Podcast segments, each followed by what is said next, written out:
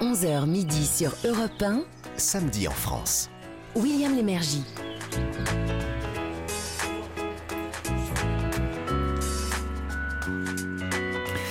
Bonjour, bonjour à tous, madame, monsieur, bienvenue dans Samedi en France. Voici pour aujourd'hui quatre euh, nouveaux sites remarquables dans quatre régions différentes qui vont vous permettre pendant cette période estivale de découvrir encore des lieux dont, dont on ne parle pas assez puisque c'est notre vocation. Exemple tout de suite avec ce qu'on pourrait appeler un sommaire, ça ressemble tout à fait à ça. Dans un instant, euh, on vous proposera de visiter un site du patrimoine. C'est situé dans l'Allier. Et là, on a regroupé dans, dans un centre national, c'est pour vous dire l'ampleur du lieu, tout ce qu'on fait de mieux en matière de costumes de scène, sur, euh, que- qui ont été utilisés sur les planches les plus célèbres de France. Alors tout de suite après, un site du, du savoir-faire, direction la, la Bretagne. Si je vous dis Pont-Aven, hum, hum, pour être précis, vous voyez, non, je continue. Euh, L'objet de, de notre curiosité euh, est rond. Euh, il, vit, il, il vit dans une belle boîte en métal. Il a, il a, quand vous l'ouvrez, il y a un fort goût de, de pur beurre, mais oui. Mais vous saurez. Oui, c'est ça. Et vous saurez. Il y a des- trucs cachés Hollywood. Hein. Impressionnant. Vous saurez tout sur le, le bien sûr, après avoir euh, visité. oh, c'est ce qu'on va faire ensemble. La biscuiterie, qui est, qui est aussi un musée. Voilà pourquoi on y va. Et un musée où, on fabrique euh, effectivement ce Traumat. Alors après ça, un bol d'air. Très très haut dans la montagne.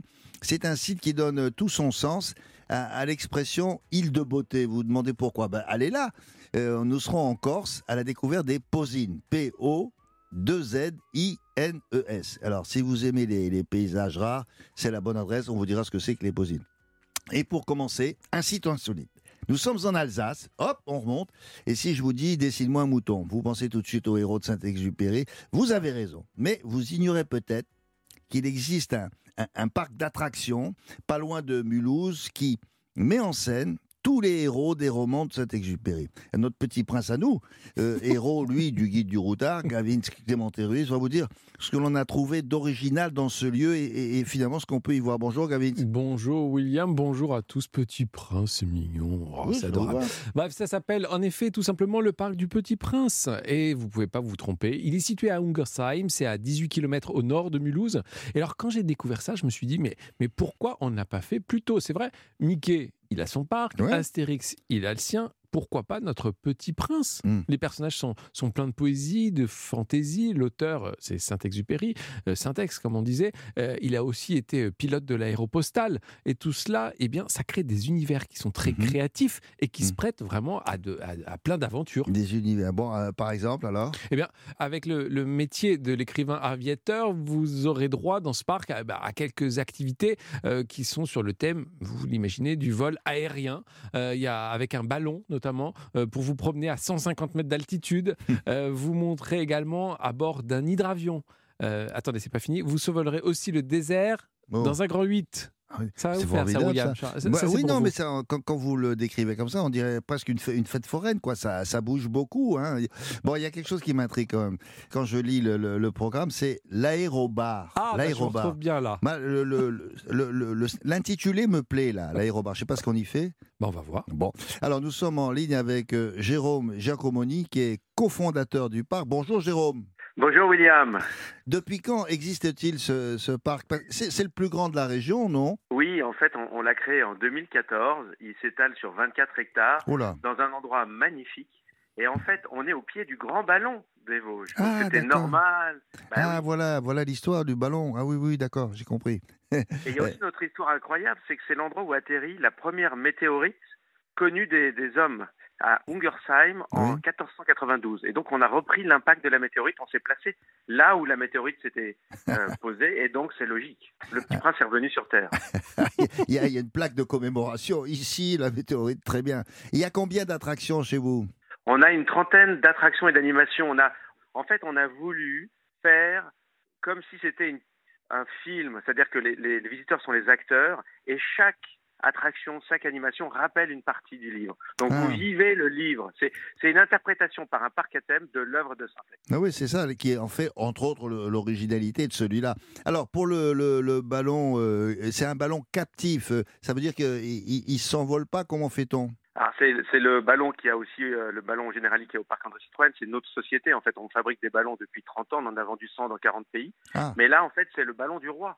C'est le ballon planète du roi, Et- c'est la planète du roi qui s'élève pour Ah voir oui, euh, au-dessus de tout le monde. bien sûr. Alors, et l'hydravion, en quoi ça consiste alors? Alors, l'hydravion, c'est une attraction qui s'appelle Atlantique Sud. Vous savez que Syntex était partie de l'aéropostale, que l'aéropostale a été la première compagnie aérienne au monde et qu'elle a traversé l'Atlantique Sud. Oui. Et donc, en fait, vous montez à bord d'un avion et vous vous vous élevez à 20 mètres de haut et là, vous retombez dans la mer avec un grand splash. Oh. Il y, a, il y a de l'eau en dessous. Ah bah oui, c'est un hydravion. Donc, vous allez atterrir. euh, par ces temps de chaleur, c'est toujours très agréable d'avoir un peu de fraîcheur. Ah, c'est marrant ça. Euh, alors maintenant, ce qui, ce qui m'a beaucoup intéressé, je vous le disais tout à l'heure, je vous le confirme, c'est l'aérobar. Alors d'abord, qu'est-ce que c'est? Aérobar. Alors je me suis dit, tiens, on, boit, on boit des bols d'air ou je sais Alors, pas. vous vous souvenez, un des personnages du, du- du- du livre, c'est le buveur. Donc évidemment, Ah vous ne oui. pouvez pas ne pas faire l'aérobar du buveur.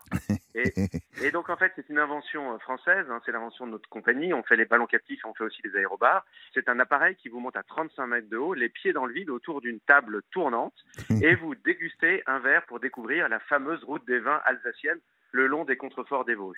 Donc Oh c'est là. lié aussi à la région, c'est lié au personnage du Petit Prince. Donc vous voyez, tout ça se lie, c'était une espèce de, de grande synchronicité géante. C'est bien, c'est original. Dites donc, vous avez de l'imagination hein, dans la bande là. Pas mal. Ah, On s'amuse, en fait, si vous voulez. la- le Petit Prince, c'est la Madeleine de Proust de tous les Français. Tout le monde a lu ou, a- ou, a- ou son grand-père lui a lu le, le livre. Et c'est Ouais. un livre qui, est- qui se prête tellement bien à un parc à thème. C'est tellement l'idée qu'avait Syntex de ça que donc on est très fiers et très heureux d'avoir pu créer ce parc sur le thème du Petit Prince. Oui, ce qui, ce qui me frappe, c'est la variété des- de ce que vous présentez. C'est extrêmement différent et, et- et plein de, de- de- de surprises. Alors, dans le livre, vous vous souvenez, il y, a, il y a le mouton, il y a le renard. Vous les avez invités, bien sûr. Ah bah bien sûr, j'ai des renards, j'ai des moutons, mais j'ai aussi des, des pigeons. Mhm. Parce que vous savez que dans le livre, on voit un moment, il s'envole avec des oiseaux sauvages. et il avait un colombier à l'époque à Saint-Maurice-de-Rémas, donc c'était probablement des colombes. Et donc, en fait, on, on a une attraction qui s'appelle Apprivoise-moi, Ah. où justement, c'est une sorte d'endroit où les enfants Mhm. ont un vrai contact avec les animaux. Donc, bien sûr, les moutons qui sont adorables. Et on fait un petit, un- on fait un beau spectacle animal avec euh, à la fois les, les, les, les chiens de berger, les moutons, les, les colombes. Il y a tout un, Ah. tout un spectacle sur comment apprécier les animaux. Est-ce qu'on peut se, se- se restaurer ou dormir sur place, peut-être? Alors, on a évidemment, vous connaissez les food trucks. Nous, on a fait évidemment un plein truck, vous voyez, donc, où au lieu d'avoir un, un- un camion, on a un avion qui s'est posé dans le désert et on peut se nourrir de, de différentes euh, de choses. Mhm. On a bien sûr la table de Syntex, parce que Syntex a beaucoup voyagé, donc il y a des menus du monde entier. Et on a même un hôtel de 40 chambres qui est magnifique, qui est sur la tradition alsacienne. Et donc, vous pouvez passer un magnifique week-end avec vos enfants. Ça s'appelle l'hôtel des loges. Et ça vous permet à la fois de découvrir l'Alsace et à la fois de découvrir le monde du Petit Prince. Oh, c'est formidable. Alors, je rappelle, ça s'appelle le parc du Petit Prince. C'est tout près de Mulhouse. C'est en Alsace, bien sûr. Euh, c'est une idée bien originale, bien répartie sur un, sur un paysage remarquable. Et puis, alors, tiens, euh, après tout, c'est l'occasion de relire les chefs-d'œuvre d'Antoine de, de Saint-Exupéry. Merci et bravo à Jérôme Giacomoni. Euh, merci, Jérôme. À- Merci William, merci. Bonne journée. Au revoir. Au revoir, merci. Alors, d'autres infos, Monsieur Gavins? Eh bien, c'est ouvert tout l'été, tout- 10h à 18h, et ça coûte 23 euros pour un adulte pour la journée, 18 euros pour un enfant. Et il y a un ticket famille, comme on dit, 74 euros, euh, et c'est moins cher si vous réservez en ligne. Une, euh, je parle, une adresse pour manger? Bah oui, après avoir euh, peut-être mangé sur place, le soir, on a, on a envie de goûter autre chose. Alors là, je, je vous propose une Vistuva. C'est la Vistuva Zoom Zo. Alors, excusez-moi. C'est pas facile à dire. Alors, la Vistouva, Zoom, Zoom, Sovalada. Sovalada. Sovalada, c'est un bistrot à l'ancienne, à l'alsacienne, j'ai envie de dire, où la star, c'est le cochon, avec une choucroute en croûte, ou alors la bekofa, ça c'est la, la, la potée alsacienne, avec euh, l'assortiment de viande et de poisson aussi, si on a envie. C'est à Mulhouse, C'est pas loin. hein. la Vistuva Zoom Sovalada. Dans un instant, un site du patrimoine. Alors, lui aussi, il est unique en son genre, bah, sinon on serait pas là. hein. C'est une bonne idée au départ, oui, mais à l'arrivée, bah, à l'arrivée, c'est somptueux. Parce que ça, nous ramène à de célèbres spectacles. Vous serez au Centre national du costume de scène. Levé de rideau dans quelques minutes. 11h midi sur Europe 1. Samedi en France. William Lémergie. Voici maintenant un site du patrimoine que l'on vous propose, euh, mais à condition d'aller dans l'Allier, direction Moulins. C'est le Centre national du costume de cette Centre national. C'est pas rien, s'il vous plaît. L'intitulé de ce lieu, d'ailleurs, ça vous permet d'en comprendre l'importance. Euh, alors déjà, le bâtiment est assez impressionnant parce que c'était au XVIIIe siècle le, le lieu de résidence d'un régiment de cavalerie. C'était pas une douzaine, non, un régiment de cavalerie. Et il a été entièrement euh, réhabilité. Et aujourd'hui, il est destiné à la, alors notez bien, conservation, étude et valorisation de près de 10 000 costumes de scène qui ont, qui ont bien sûr existé dans des spectacles donnés dans les plus grandes salles de, France. Alors, rien que le nombre de ces spectacles est important. Euh, les créateurs qui ont participé euh, à ces spectacles sont tout autant. Par exemple, vous avez des, des costumes qui ont été dessinés par Cocteau ou, ou Trio. Et oui, il a fait ça aussi. Derain. Alors Jean-Paul Gaultier, vous le saviez peut-être, et Yves Saint-Laurent aussi, et, et- et bien d'autres encore, peut-être moins connus. Alors Gavin Clémenté Ruiz, qui ne recule devant aucun déguisement, lui, bah, c'est juste pour faire rire ses collègues du guide du routard. Il va tout de suite vous en dire plus sur, sur le lieu d'abord, Gavin. Oui, William. Alors, nous sommes à Moulins. Alors, c'est à une heure de Montluçon, à peu près. Il faut préciser aussi que cette année, ce centre fête les 400 ans de la naissance de Molière. C'est Est-ce que c'est, on fait ça avec les, je sais pas, des, des- des reproductions des costumes qu'on portait à l'époque de... Alors, plus de Non. 150 costumes, mais aussi avec les, les maquettes et les décors de toutes les pièces qui ont, fait le, qui ont mis Molière à l'honneur sur les scènes de France. Ah, d'accord, d'accord. Alors, il y a plus de 150. Pour en savoir plus, nous sommes en ligne avec Delphine Pinaza, qui est directrice du Centre national du costume de scène. Bonjour Delphine. Bonjour. Alors, pourquoi c'est Moulins qui a d'ailleurs été choisi pour de- devenir Centre national? Alors Moulins a été choisi parce que c'est dans cette magnifique ville que cette caserne militaire, comme vous Mm. l'annonciez tout à l'heure, ce quartier de cavalerie, le quartier Villard, euh, magnifique architecture qui Ouais. date de la fin du du XVIIIe siècle et qui a été sauvée euh, de sa démolition et de sa détérior- détériorisation. Mhm. euh, pour que justement il soit consacré à un projet culturel que le ministère de la Culture a identifié et en choisissant d'implanter dans cette ville justement le Centre national du costume de scène. Oui, c'est ça. En fait, il fallait un bâtiment suffisamment vaste euh, pour, accueillir toutes les collections. Alors, il y a de grandes institutions dont on a parlé il y a un instant qui peuvent euh, vous donner ou vous léguer ou, peut-être vous prêter ce- certains costumes? Oui, alors toute compagnie théâtre de spectacle vivant peut faire un don euh, à l'établissement. Nous empruntons aussi certains costumes pour des expositions temporaires et comme c'est le cas justement pour Molière, nous complétons toujours à partir de nos collections euh, des costumes qui peuvent venir de, de certains théâtres, soit parce que les spectacles jouent encore, qui sont programmés justement sur ces scènes théâtrales, on ne peut pas les avoir dans nos collections, mais sinon nous avons très régulièrement des dons à la Mmh, fois de mmh. théâtre, de compagnie, mais aussi d'artistes euh, vivants Ah euh, qui nous font don de leurs costumes. Ah ouais. Euh, Est-ce qu'il y a des critères particuliers pour, pour entrer, pour avoir le droit de- de- d'entrer dans vos collections et pour être choisi par vous? Oui, alors c'est toujours une sélection un peu difficile parce que la Eh France oui. produit beaucoup et puis souvent dans les spectacles on a des grandes séries avec des costumes qui sont un peu similaires. Donc c'est vrai que nous faisons toujours une sélection de ces costumes pour n'en prendre qu'une partie qui reste vraiment un témoignage important pour leur valeur patrimoniale, leur valeur historique, mais aussi pour savoir qui a créé ces costumes parce qu'il faut savoir que un spectacle c'est souvent porté par un metteur en scène ou Oui. un chorégraphe, mais il y a aussi un décorateur scénographe, il y a un créateur de costumes justement Mmh, euh, mmh. qui a interprété le rôle. hein. Il y a aussi des grands interprètes et à travers ces costumes, c'est l'histoire aussi de ces interprètes que l'on peut voir. Quand on voit un costume porté par Ma- Maria Callas, évidemment, euh, on voit un petit peu Maria Callas à Oui. travers ce costume. Oui. Euh, et puis bon, la variété aussi de, de, de tous ces spectacles.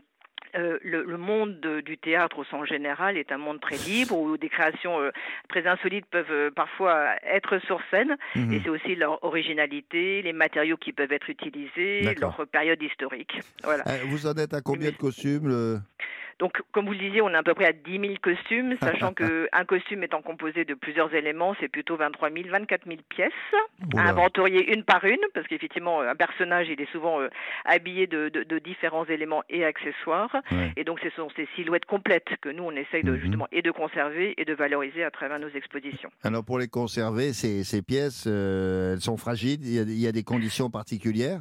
Oui, c'est c'est c'est vrai que le textile est un matériau très fragile, un peu à l'instar du papier. Et à l'image des autres musées de la mode ou du textile Ouais. qui existent en France, notamment à Paris, nous organisons surtout des expositions temporaires. Les costumes sont conservés dans des réserves, à l'abri de la lumière, dans un climat qui est protégé et des manipulations aussi délicates pour ne pas abîmer justement ces costumes qui sont Mhm. conservés soit à plat si elles sont trop fragiles, soit suspendus sur des cintres, adaptés pour les préserver pour l'éternité. Ouais. Et ensuite, elles sont exposées que de temps en temps, puisque cette période d'exposition euh, va euh, peut-être occasionner des facteurs délicats par rapport à la conservation, Hmm. d'où l'idée d'exposition temporaire. C'est-à-dire Alors- que nous faisons une permanence d'exposition temporaire. Alors, il y en a deux par an que, que vous, Oui. met- vous mettez en sorte, euh, vous, vous les mettez en scène, quoi. euh, Ah, dans- oui, mais, mais dans l'expo, on va prendre un exemple consacré à, à Molière, par exemple. On, on voit quoi? Alors c'est vrai que à chaque exposition il y a un commissaire qui, qui, qui imagine un parcours. En plus on est quand même dans une architecture un petit peu patrimoniale, historique, donc on a une succession de salles. Oui. Et c'est comment rendre justement accessible, comment faire découvrir l'œuvre de Molière à travers les costumes. Mais ce sont des costumes qui, alors le parcours reprend les grands thèmes des pièces de Molière, euh, par exemple les vices, euh, la religion, sa critique de la religion, du Ah, oui, libertinage, des oui. imaginaires. Et chacune de ces salles montre justement différentes interprétations du malade imaginaire, de l'avare, du bourgeois gentilhomme. Ce sont des spectacles qui datent pour la plupart du XXe siècle. hein. Il n'existe pas de costume de l'époque de Molière. Euh, et et c'est tout le travail et tout le talent justement euh, de ces créateurs de costumes, c'est de retraduire selon les intentions du metteur en scène un spectacle, parfois dans des costumes historiques ou parfois dans des costumes très euh, insolites. Autre chose, là, il y, y a une expo consacrée à Rudolf Nureyev. Euh, euh, le, do- le- le danseur dont on, dont on dit qu'il il jetait sa culotte par pudeur. Qu'est-ce que ça veut dire, ça? Alors, c'est pas tout à fait ça, mais oui. En fait, euh, mais, bon, Rudolf Honoriev est un des plus grands danseurs du XXe Mm. siècle. On connaît son histoire. Il est, il est, il est parti de Russie pour euh, arriver Ouais. en Occident. Oui. Et en fait, c'est une période aussi, il a traversé une période où le costume a évolué, bah, d'abord dans ses matériaux, aussi dans son esthétique. Donc, les hommes portaient ce qu'on appelle une petite culotte de pudeur, mais en gros, c'est un short, si vous voulez, pour faire plus simple et que ça soit plus parlant à tout le monde, qui, qui, qui cachait justement le, le haut des jambes de ces messieurs. Oui. Euh, voilà, et, Ah. et déjà en Occident, en fait, euh, ces, ces- ces trousses, euh, ces, ces t-shirts avaient été enlevés. Si vous voyez le, le- le costume du danseur classique, aujourd'hui, Mmh, c'est ce qu'on appelle un pourpoint, c'est une sorte de veste qui, qui couvre le haut du corps et des collants. oui. Voilà. À l'époque, en Russie, en URSS, euh, Rudolf Nureyev, il y avait encore ces petits shorts justement qui, qui cassaient finalement Oui. un peu la jambe et qui Ah. empêchaient, euh, le mouvement de danse. Voilà, donc il a été un des initiateurs par rapport à cette pratique, mais qui était déjà courante en Occident. Ah, d'accord. D'où le coup de je- jeter sa culotte par la fenêtre. Bon, j'ai Voilà. un peu mieux compris là. Voilà, voilà pour la description rapide. Euh, il s'agit d'aller maintenant visiter le Centre national du costume de scène, unique en son genre. hein. C'est à Moulins dans, dans l'Allier. N'hésitez pas, euh, vous ne verrez pas ça ailleurs. Merci beaucoup Delphine. Je vous souhaite une Mais- bonne fin de matinée. Merci beaucoup, merci à vous. Au revoir. Au revoir. Alors, Gavitz, euh, comment ça se passe pour la visite? Eh bien, c'est tous les jours de 10h à 18h, William, et ça coûte 7 euros pour un Oh. adulte. Bien, c'est pas Ça une- Et on, on peut rester sur place? Bien sûr, j'ai une petite adresse pour dormir. On va continuer la tradition euh, et on va aller dans les chambres d'hôtes, la maison 18e. Euh, C'est dans une maison, bien entendu, je vous le donne dans le mille, du 18e siècle, avec des poutres, tomates, pierres apparentes. Et il y a même un piano Playel et, ouais, et un jardin. Tout ça en centre-ville, dans le centre de Moulins. 78 euros, à partir de 78 euros la chambre. Merci. Dans un instant, un site euh, qu'on appelle chez nous du savoir-faire. On pourrait même dire un site du goût français euh, tel qu'il s'exprime dans de nombreuses ré- régions de France. Alors nous allons partir en Bretagne, dans le Finistère, à Pont-Aven précisément. Là-bas, bah, il y a des galettes, comme euh, le dit le titre d'un film euh, célèbre, les galettes de Pont-Aven. Alors il y a surtout la biscuiterie Traumade. On peut la visiter, ça sent bon. Tout de suite après, vous aurez les, tendres confidences de Maude Fontenoy. Euh, sur un, lieu de son enfance, franchement, elle- elle l'a elle l'a passé là-bas, son enfance là-bas, je vous dis pas où. C'est très, très, très loin. C'est pas banal. Il y a du sable, c'est très ensoleillé. Et vous l'entendrez au micro de Daniel Moreau dans un instant. 11h midi sur Europe 1.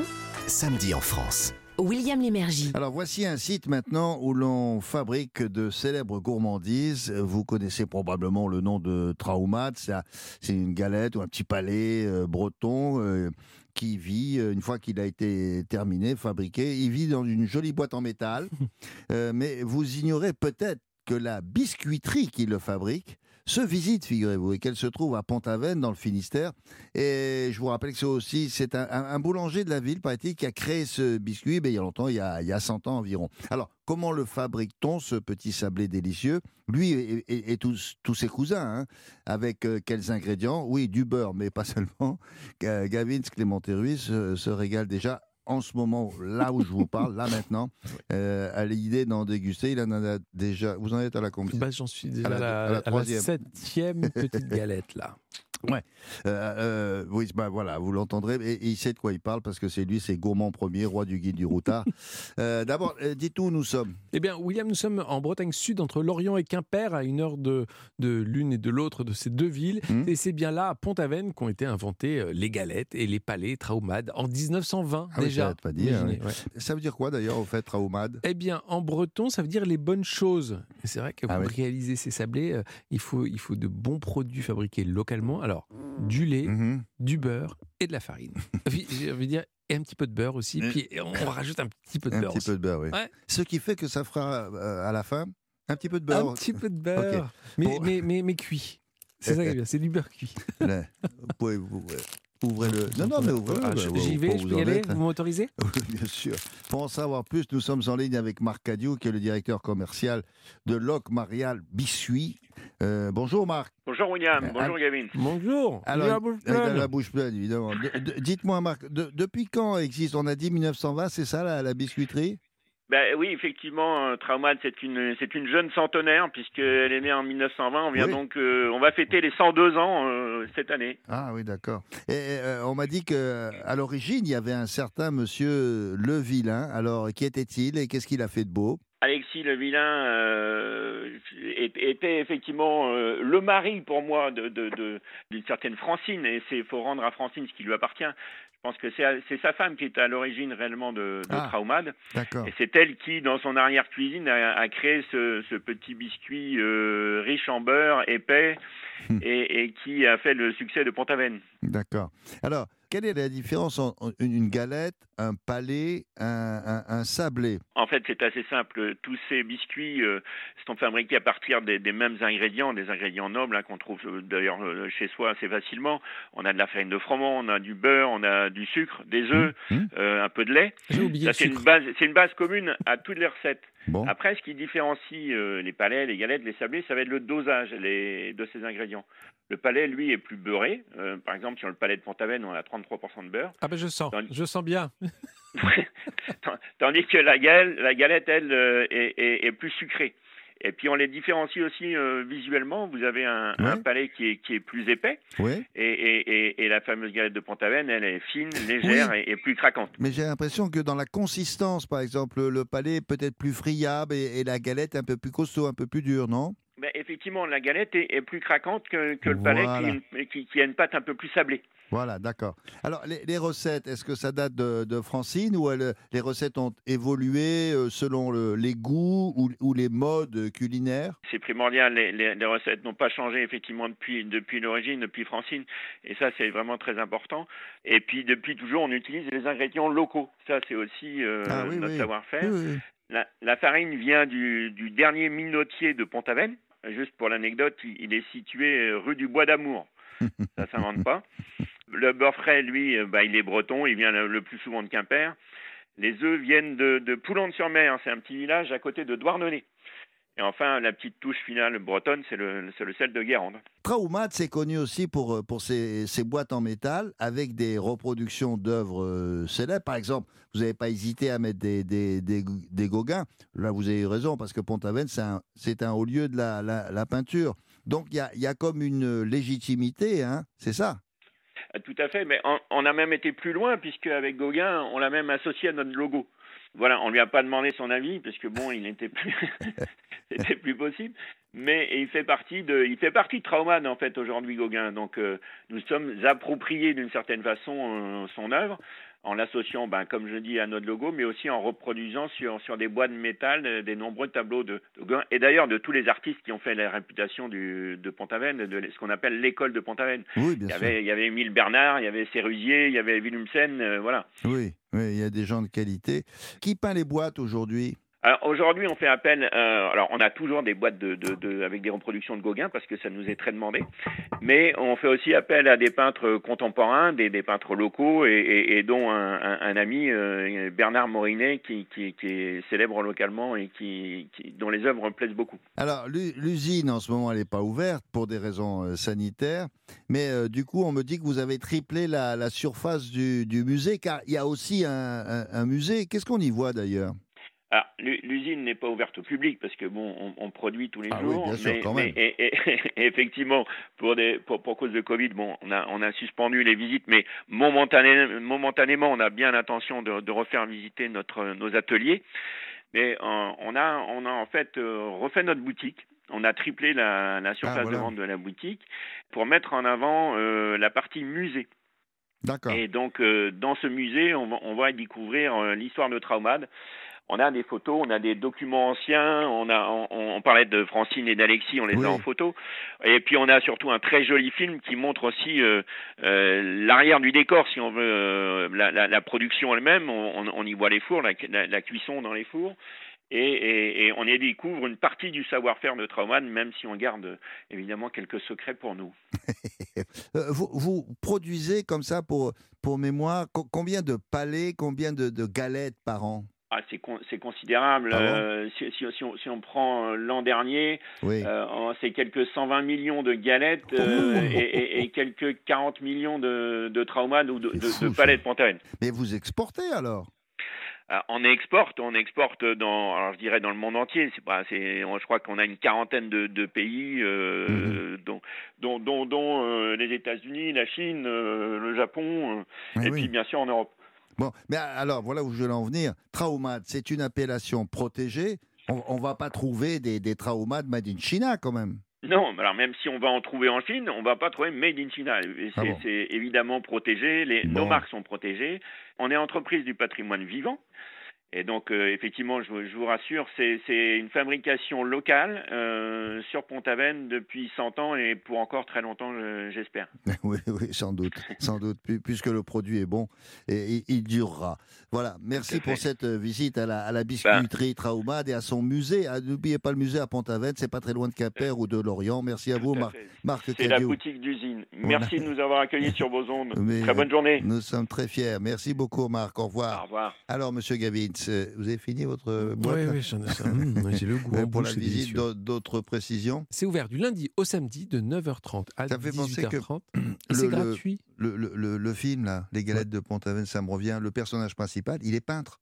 Eh ben voilà. Voilà. Tout est dans tout. Et, oui, oui, je me souviens tout d'un coup. Bon, euh, pour manger dans le coin. Ah oui, ben on va continuer et on va aller découvrir ben, le premier étoilé du Finistère. Ça s'appelle le Moulin de Rosmadec mmh. et c'est à Pont-Aven et c'est une valeur sûre qui n'arrête pas de se réinventer euh, avec des, des, noms de peintres ou de héros locaux au niveau des plats. Euh, vous êtes dans un cadre vraiment, c'est vraiment très beau. Hein. C'est exquis, c'est très calme, c'est très. Avez été là aussi. Très fleuri. Oui, bah oui, oui.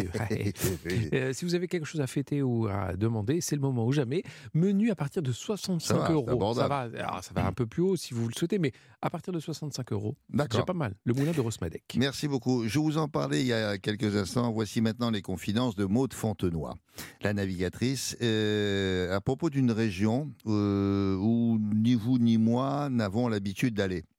Ah bon? Et, et, pour cause, c'est un peu loin. Ah. C'est beau, mais c'est loin, ah. comme dirait le grand Jacques. Alors, écoutez-la, Maude, au micro de Daniel Moreau. Samedi en France, sur Europe 1. Bonjour Maud Fontenoy. Bonjour. Alors, vous avez eu une enfance très très particulière. Euh, J'ai envie que vous me racontiez les, les, paysages que vous avez vus dès votre toute petite enfance, vos premiers mois même. J'ai eu la chance de partir en mer quand j'avais à peine 7 jours. Donc à à peine une semaine, j'ai commencé à traverser l'Atlantique et euh, s'en sont suivis 15 années de vie sur la, la goélette familiale, c'est-à-dire le bateau à deux mâts que mon père avait construit et euh, sur lequel je vivais avec mes frères. Et ça a été une vie euh, de, découverte, bien sûr, mais aussi une vie euh, euh, au plus proche des éléments, avec mon père qui faisait la pêche sous-marine, nous qui faisions l'école par correspondance, qui mangions les fruits et qu'on allait cueillir. je me souviens de la, douceur et de la sucrosité des mangues, et puis de, savoir nager en eau libre des trois ans autour du bateau, de cette eau chaude, des parfums des fleurs. des, des, pêcheurs qui démêlaient leurs filets. Enfin voilà, c'est plein d'images à la fois douces et un grand sentiment de liberté. Et je pense que c'est ce qui m'a donné naturellement la passion de la mer, mais peut-être aussi cette envie de réaliser mes rêves. Et c'est pour ça que je suis partie ensuite traverser ces océans à la rame ou à la voile, parce que voilà, j'avais en tête que tout était possible. Alors, quand vous posiez quand même euh, le pied sur la terre ferme, c'était dans des îles paradisiaques, évidemment. Euh, j'ai envie que vous me, disiez un petit peu si on a la chance d'aller en Polynésie française, ce qu'il faut ne pas rater. Alors c'est certain que je suis allée dans beaucoup d'îles, à chaque fois des îles qui sont chaudes, qui sont des îles françaises, euh, parfois loin, des fois moins. En l'occurrence, c'est vrai que moi, j'ai un amour particulier pour la Polynésie parce qu'elle est, euh, je trouve, le dernier paradis qui existe. Et euh, j'ai eu l'occasion d'arriver à la rame sur l'île de Ivaoa, euh, aux Marquises, l'île de Brel et de Gauguin, où j'ai une stèle à mon nom sur la plage. Ils ont gravé une grande pierre avec mon nom dessus. Et je suis allée me recueillir sur la, sur la tombe de, de, Brel et c'était un, moment très émouvant. Euh, il y a une force tellurique impressionnante sur ces îles, euh, de ces falaises qui tombent comme ça abruptes euh, dans l'océan, avec des couleurs très densifiées, d'une mer très bleue. il y a une grande, grande force et je me souviens surtout de l'odeur des tiarés. Et puis ensuite, après, à Papeete, j'ai eu l'occasion de partir pour accoucher de, de, mes enfants, pour leur offrir le plus beau coin pour voir voilà, la vie euh, pour la première fois, respirer l'air polynésien, il n'y a rien de mieux. Et donc là, je vous inviterai à aller plonger, comme j'ai eu la chance de le faire avec les baleines, avec leurs baleineaux, euh, avec les remantas, d'aller peut-être sur la petite île de Taha où est-ce qu'on va euh, euh, visiter euh, les, cultures de vanille qu'on va ensuite nous consommer dans nos gâteaux. peut-être aussi les zones de culture des perlières, les, les, huîtres perlières. Les femmes là-bas sont couvertes de bijoux de perles et ça fait partie de cette tradition polynésienne. Merci Maude pour ces beaux voyages. J'ai plein d'images dans la tête grâce à vous. Merci beaucoup Maude Fontenoy. Merci Maude, merci Daniel. Et voilà, quand on demande aux enfants de de mots de Fontenoy. Alors, t'es né où, toi? Moi, je suis né à Papé. T'es... Ah bon? Oui. Dans l'eau, voilà, voilà. Dans un instant, alors, direction la Corse tout là-haut dans la montagne. c'est la Corse, bien sûr, c'est la Corse de l'intérieur. Alors, si vous êtes marcheur, vous aimerez les posines. Qu'est-ce que c'est que ça, les posines? Ben, je sais pas, mais vu du ciel, on, dirait des, îlots de, verdure avec euh, de style, de là, des, des trous remplis d'eau on, dirait comme, euh, comme des, en tout cas vu d'en haut, on est des sortes d'éponges gigantesques. Alors ne bougez pas parce que ça mérite une visite. 11h midi sur Europe 1. Samedi en France. William Lémergie. Pour ce site de plein air, aujourd'hui, nous avons choisi les Posines en Haute-Corse. On dirait une, oasis en pleine montagne. C'est assez spectaculaire. On ne voit pas beaucoup ça ailleurs. Et notre euh, randonneur euh, maison, chapeau, sac à dos, short, chaussettes montantes, patogas. Euh, et puis surtout, surtout, il a le guide du routard en Porsche. Et c'est indispensable. Il va vous dire maintenant à quoi tout ça ressemble. Quand on regarde la carte de l'île Gavitz, on, est où? Alors, William, je suis en short en effet. On est au cœur de la Corse. C'est la Corse intérieure qu'on va aller visiter. On est vers, vers euh, Calacuccia, c'est à 40 minutes de Corte et euh, au max à 2 heures de, de, de, Calvi. On mhm. est dans un monde clos. Euh, c'est très haut, à plus de 2500 mètres d'altitude. On est entouré des, des, des, plus hauts sommets de l'île. Et c'est là qu'on trouve fameux podzine. je ne sais pas comment on dit. Oui, on va, on va, on va, si on dit si on dit podzine. Il va falloir qu'on pose la question parce qu'il y a deux Z. Hein. D'ailleurs, ça veut dire quoi bah, podzine C'est en fait, William, c'est la contraction de deux mots. C'est pozzo qui veut dire euh, le lac en Corse et, et alpine parce que ça se trouve en montagne. Donc pozzo et alpine, ça donne Et ça se traduit donc par, euh, grosso modo, lac de montagne. Oui, c'est ça, en gros. On dirait, euh, vous, avez trouvé, c'était bien cette image-là. C'est un paysage d'éponge. Non, parce que j'ai la photo que, que, Marie-Jacques m'a donnée, issue. De, et comme ça, quand on est en haut, c'est vrai que ça on dirait des grosses éponges. C'est ça, bien, bien moussu, hein, parce que c'est très vert. oui, oui. c'est vert et il y a de l'eau, des trous de podzine remplis d'eau. Euh, alors on dit qu'il daterait de l'ère glaciaire. Au début, c'était des glaciers ils ont fondu, c'est devenu des lacs. Ah. Il y a des sédiments qui se sont accumulés et ça a donné ces petits puits d'eau au, milieu de l'herbe. Hein. Alors euh, maintenant, il y, a, il, y a, il y, a, des randonneurs, mais il y a aussi des cochons, il y a des chevaux qui viennent là pour brouter. Vous les voyez Oui, sur la photo. Il y a, même, regardez, je suis même en photo à côté. Regardez. Ah, ah, ah il y a des chevaux sauvages, je ne sais pas. Oui, je dis sauvages parce qu'il n'y a, a, a, pas de sel. Euh, mais euh, qu'est-ce qu'on fait? On se promène dans les, en- en- entre les, les puits, là C'est On- ça, On, peut? ça. On Oui, s'en- oui, oui. on s'enfonce pas dans la partie euh, non, non, là. non, ça va, vous inquiétez pas. Euh, c'est vraiment l'objectif de la sortie. hein. On, on- on va aller se promener sur ce site. Euh, alors, il faut quand même marcher pas mal pour, pour les découvrir. Ah bon? faut monter. Ça se mérite, disons. Le- les podzines, ça se mérite, William. Bon, alors nous sommes en ligne avec euh, Brice Sarti, qui est accompagnateur, euh, dit-on, euh, en, en montagne, c'est le terme exact, de la société Apiuma. C'est bien ça, accompagnateur, hein, Brice? Oui, bonjour, oui, exactement, c'est bien ça, accompagnateur en montagne. D'accord. Parce que au- autrefois, moi, je disais guide de haute montagne, mais c'est c'est pas le mot qui convient aujourd'hui. Non, en fait, c'est deux diplômes différents. Le guide de haute montagne, c'est quelqu'un qui va pouvoir encadrer aussi en alpinisme, en escalade, en ski, en pas mal d'activités hivernales. Oui. Et l'accompagnateur en montagne est vraiment euh, dédié à la randonnée, au trail, euh, à la marche nordique, donc c'est une autre Ah. discipline. Voilà, attention, ne confondons pas, s'il vous plaît. Alors, je disais il y a un instant, il n'y a pas beaucoup d'oasis de, de verdure en, en pleine montagne. C'est vrai, non? Bah oui, parce que la Corse, c'est très très très minéral, c'est à la continuité des Alpes. Donc Oui. euh, ça, c'est- la Corse et la Sardaigne sont détachées dans la Méditerranée, mais on retrouve le même granit que dans les Alpes. Ah oui. Et du coup, euh, la chance, comme, comme, euh, comme vous le disiez avant, c'est que les glaciers ont laissé des lacs. Et ces lacs, en se comblant de façon naturelle, en fait, euh, vont créer ces oasis de verdure euh, qu'on appelle les podzines. Mais c'est comment vous dites, vous? Podzine Exactement. En fait, euh, Les podzines. Exactement. Ah, bon. Ah oui, comme on dit que, par exemple, il y a des gens, euh, il y a euh, des gens encore, ils s'appellent Pozzo, Pozzo di Borgo. On dit Pozzo, c'est deux Z, c'est ça se prononce comme ça. Ouais. D'accord. Bon, alors on doit marcher, on doit marcher à peu près combien de temps avant d'arriver au Podzine alors les, les, il faut au moins, il faut au moins une heure et demie, une heure et demie pour y aller. Il y en a plusieurs endroits de Corse. hein. Il y en a dans le nord, comme euh, disait euh, juste avant, vers Calagouche, et autour du lac de Nîmes, qui est un très très bel endroit. D'ailleurs, où passe le Gervin. Là, sur celui-là, Oui, il va peu oui. deux heures, deux heures et demie pour s'y rendre.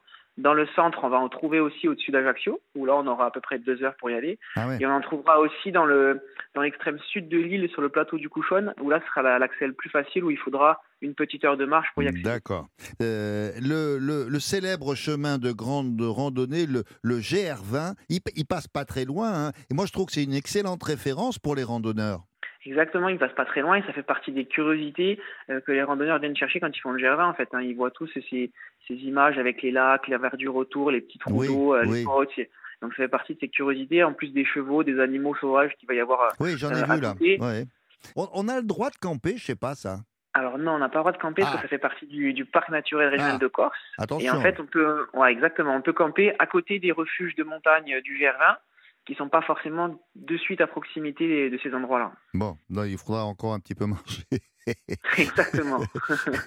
bon. Mais on peut pique-niquer, faire la Ah, sieste par contre. ah. Faire la sieste, c'est jouable. Ah ouais, faire la ah bah. sieste, pique-niquer, euh, là on est bon. Là. Mais la sieste, non, franchement, moi j'ai mes, j'ai mes potes euh, corses de, de Calvi, la sieste, ils ont inventé le concept. Hein. franchement. Ah ouais, ça ça m'étonne pas. Ça. Bon, merci beaucoup, Brice euh, Sarti, pour cette visite rapide. C'est un endroit e- exceptionnel.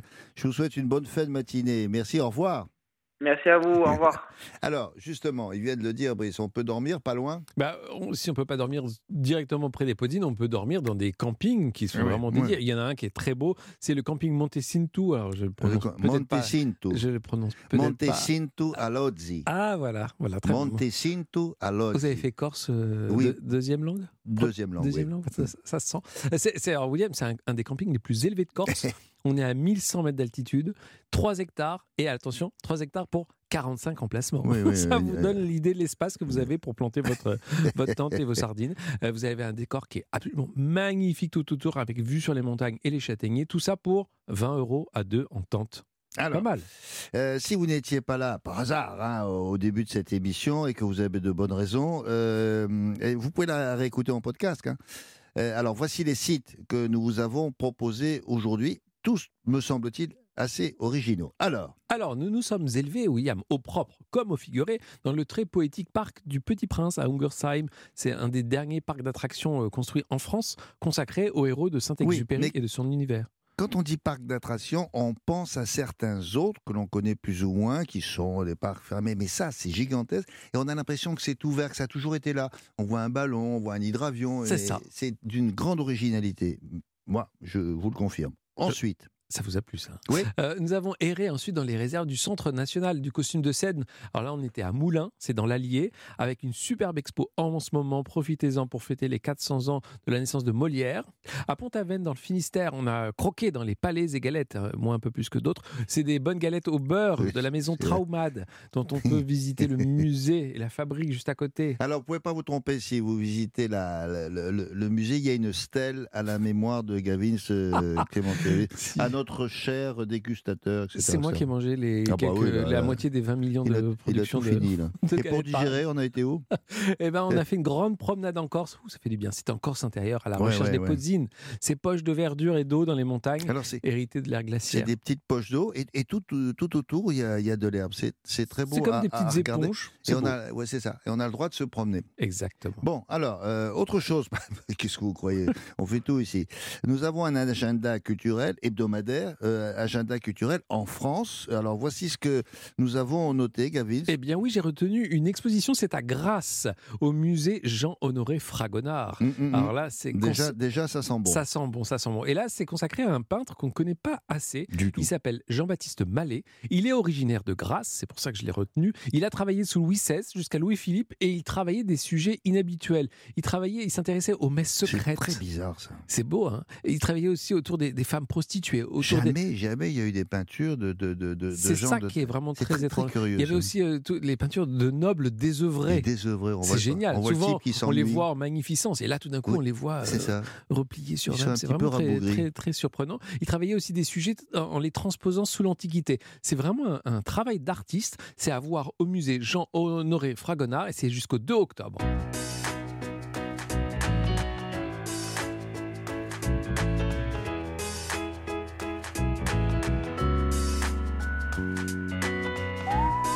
L'émission est maintenant terminée. Merci beaucoup à, à Marie Jacquet, à Christophe Pierrot, Daniel Moreau, Gavin Clémenté-Ruiz du Guide du Routard. Je vous laisse en compagnie de Stéphanie Lequelec et Olivier Pousse pour le marché de midi. Alors attention Ah Attention, euh, comment il disait le, quand il faisait rouler le, le, le Roulement de tambour? Euh, Oui, annonce à la population. Nouveau rendez-vous euh, la semaine prochaine. Ça sera désormais tous les dimanches, de 11h à 12h30. Vous avez droit à une demi-heure de plus, En plus pour le même prix. On va continuer, bien sûr, à vous faire découvrir la France que vous ne connaissez peut-être pas, mais aussi, nous, a- nous avons ajouté la, la culture en France hebdomadaire. C'est-à-dire, à chaque fois, vous aurez droit à une, exposition, un film, un documentaire, euh, et quoi d'autre encore, euh, dont on ne parle pas assez ailleurs. Bon. D'accord? Vous voyez ça? Et puis, la France du goût, ou le goût de la France, parce que ça se mange, et c'est Gavin qui nous a donné cette idée, je sais pas pourquoi. en attendant, vous passez un très bon week-end, de bonnes vacances si vous y êtes encore. Bon courage pour ceux qui reprennent le travail.